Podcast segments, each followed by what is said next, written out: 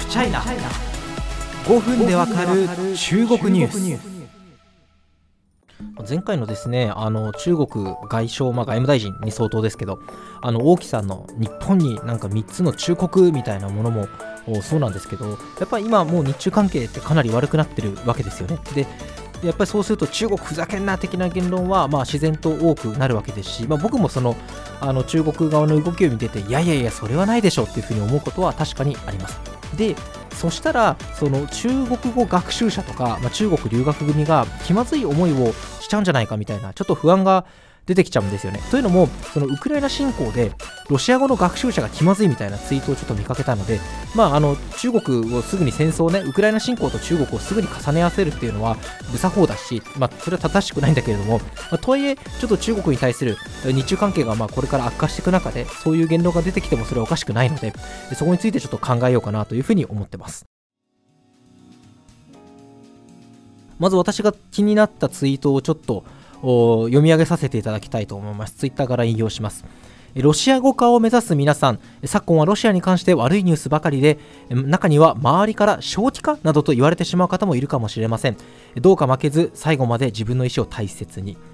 逆に政治を引き合いに簡単に他国の文化を否定する輩は、そもそも語学系に進まない方が良いでしょう。これ、こういう悩みをですね、持ってる中国関係者って多いと思うんですよ。実際ツイッターでもですね、もうそれは中国クラスターが通ってきた道だから、あの応援するよみたいな声も結構あの見られました。確かにそうで、ずいぶん前にこのポッドキャストでも喋ったんですけど、まあ、中国に関わる私みたいな記者とか、あるいは研究者の方々とかはですね、もう本当共通する話題でして、なんか、誰しもが1回はなんか赤いなんとかとか、あの共産党の手先とか、まあ、言われるんですよね、ネットで。でやっぱネットってそのあのなんでそういうことが起きるかっていうと、まあ、一つの性質として単純なこう紙芝居みたいな構図がバズりやすいんですよ。分かりやすい悪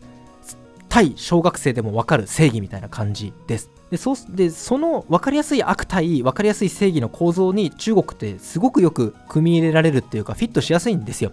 もう悪魔のような国、爆発ばっかり起きてる未発達の国みたいな印象ですよね。で、まあ確かにそれが当たってるような部分は確かにあるんですけれども、でもこう記者だったり研究者だったり、まあ、あるいはその中国に関わってるプレイヤーの方々からするといやいや、まあ、それはそうかもしれないけどもうちょっと複雑なんじゃない？事態はって。実際はこうなんじゃないっていうふうに言うと、ね、やっぱもう分かりやすい正義に乗っかって気持ちよく中国を叩いてる人からするとその世界観から外れるわけですよね。だからなんでそんなことをわざわざ言うんだろうって。ってことは中国に利したい人だから中国の手先に違いないみたいなロジックになるんじゃないかなというふうに思ってます。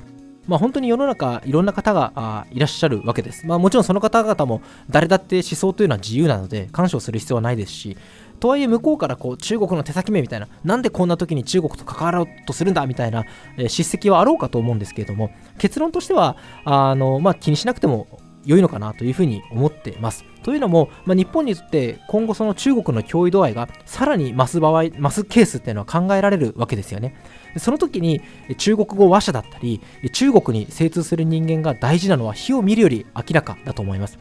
まあ、あのもちろん中国とウクライナ侵攻をですねあんまりこう同じように見てはいけないんですけれども、まあ、とはいえ、ウクライナ侵攻でも同じような現象が起きてて、まあのウクライナ侵攻が起きてから新聞とかテレビご覧になる方いらっしゃると思うんですけど、大体こう数人の専門家の方がどのテレビ、ラジオ、新聞、ネット媒体にも出てらっしゃるじゃないですか。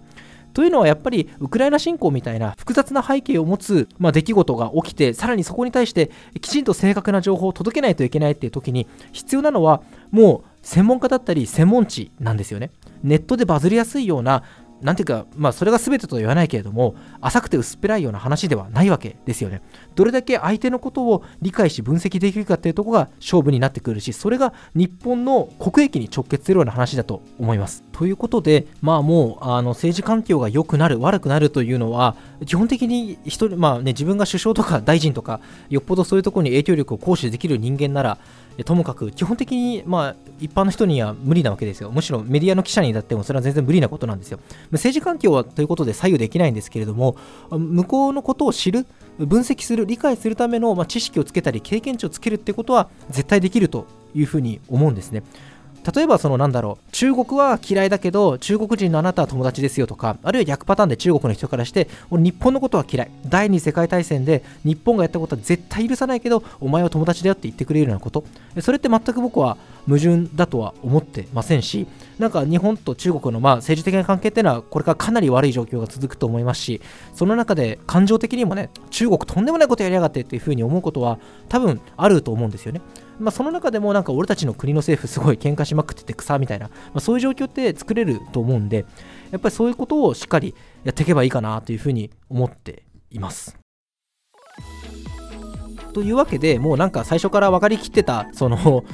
あの結論になっちゃってそれは大変恐縮なんですけれどももう気にせず中国語を学んでいきましょうということです。もともとねその中国って経済的にガーッとなってた時って中国を勉強してるって言えばあ中国これから来るからねみたいなことに言われたと思うんですけどよくよく考えればその前の時代って中国語を勉強してるやつって変人扱いされてた歴史があるわけですよねまあまたちょっとその時代に戻るのかもしれないけれどもだからこそこうやる意義はあるのかなというふうに思ってますまあ何度も言ってますけども相手の国のですね政治的な主張とかストーリーっていうのは分析する必要はあるんですよね。まあ、のただそれを盲信してはダメということです。今回のウクライナ侵攻にだって、ロシアだってめちゃめちゃな理由付けをしてますよね。僕はロシア専門家ではありませんが、それがもうめちゃめちゃなロシアにとって都合よく作られたストーリーなんだろうなっていうふうには見ています。まあ、そういうことを例えば日本と中国がまあ、衝突することがあったり、あるいは国際世論上で戦うときに、向こうからそういう物語、ナラティブとして出てくると思ってます。まあ、そういうことにしっかり気をつけて、えー、理解、分析という視点を持っていれば、一般的には大丈夫なんじゃないかなというふうに思っていたりします。